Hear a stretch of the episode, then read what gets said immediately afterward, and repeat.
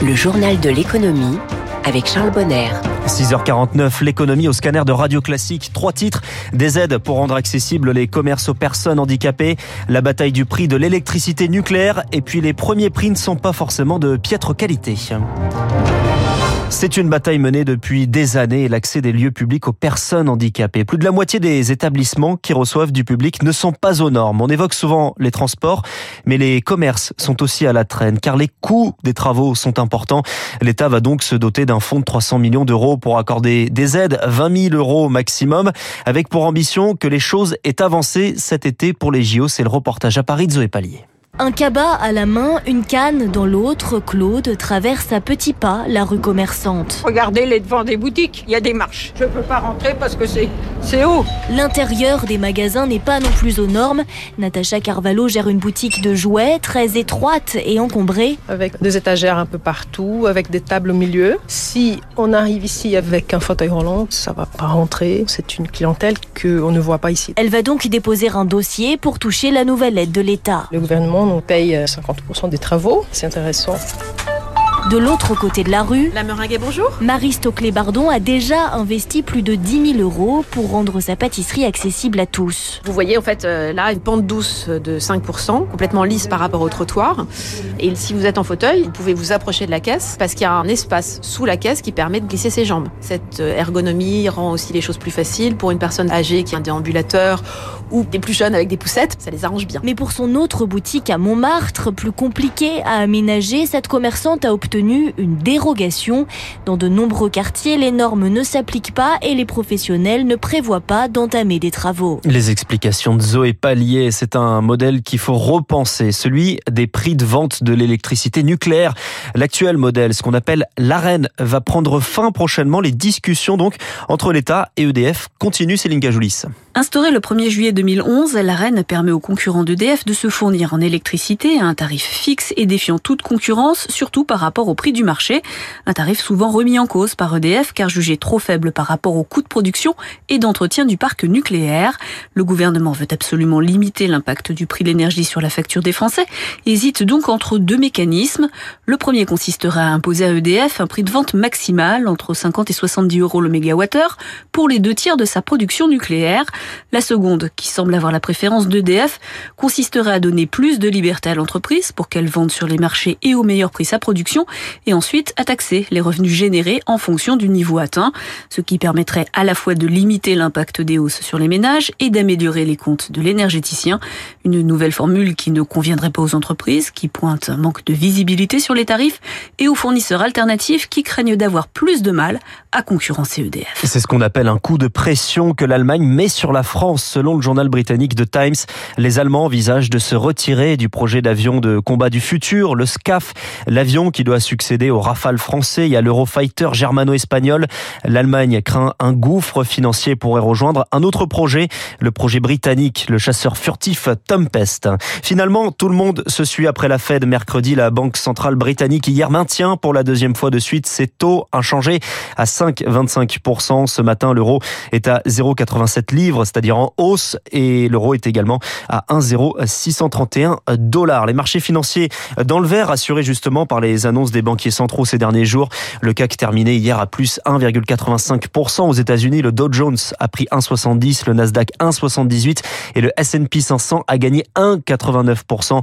Enfin, au Japon, le Nikkei est en hausse également, humble en ce moment, plus 1,2% à 31 949 points.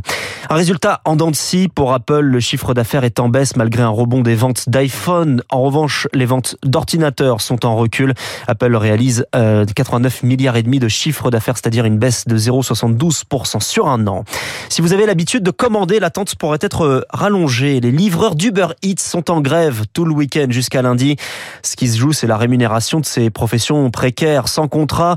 Une expérimentation est en cours à Lille, Rouen ou encore à Valence et a pour conséquence de baisser une nouvelle fois les rémunérations. Ludovic Roux est secrétaire général CGT Livreur. Il y a d'un côté un accord de branche bidon qui a été signé il y a six mois par euh, les plateformes de livraison, qui rentre en application maintenant, qui vient mettre en place un revenu minimum seulement sur le temps en commande, qui ne paye du coup pas le temps d'attente des livreurs qui attendent les commandes pendant des dizaines de minutes, voire des heures. Et la plateforme en profite pour mettre en place un nouvel algorithme qui est inconnu des livreurs et qui a comme conséquence d'avoir une rémunération à la tâche qui est inférieure avec des commandes auparavant payées 4 euros ou 5 euros, maintenant à 2 ou 3 euros euh, en certaines villes du nord de la France ou dans la Drôme aussi par exemple depuis quelques semaines maintenant. C'est un moyen de faire des économies. Les produits premier prix cartonnent dans les rayons, plus 20% depuis le mois de janvier. C'est un refuge hein, en pleine inflation sur des produits qui sont pourtant réputés moins bons, plus gras, trop sucrés. Bref, à éviter, le magasin 60 millions de consommateurs a donc voulu aller au-delà de l'image. Sa rédactrice en chef, Sophie Kwan, est avec nous. Bonjour.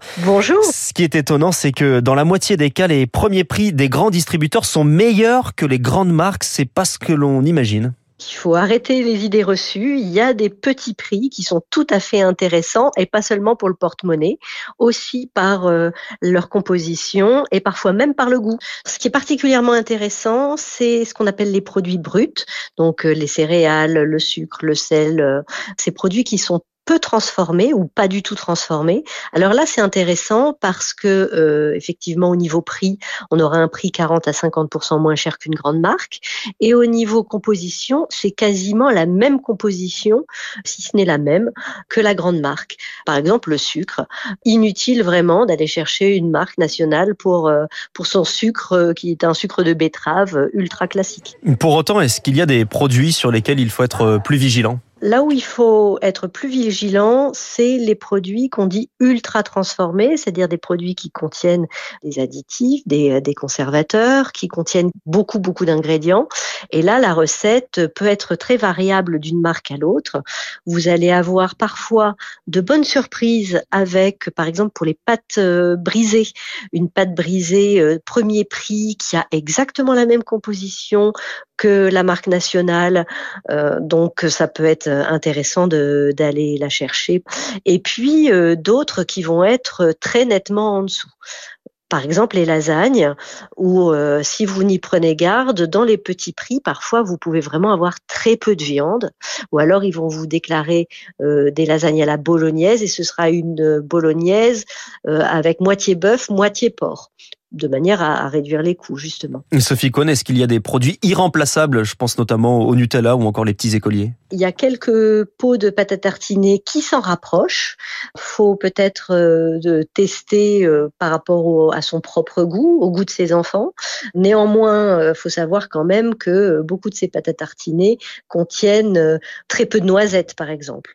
Donc, c'est pas forcément dans cette catégorie-là qu'on aura le plus d'intérêt d'aller chercher euh, un produit petit prix. En revanche, un produit intéressant, c'est par exemple euh, des petits biscuits avec une tablette de chocolat dessus qui se rapprochent très fortement de la marque emblématique.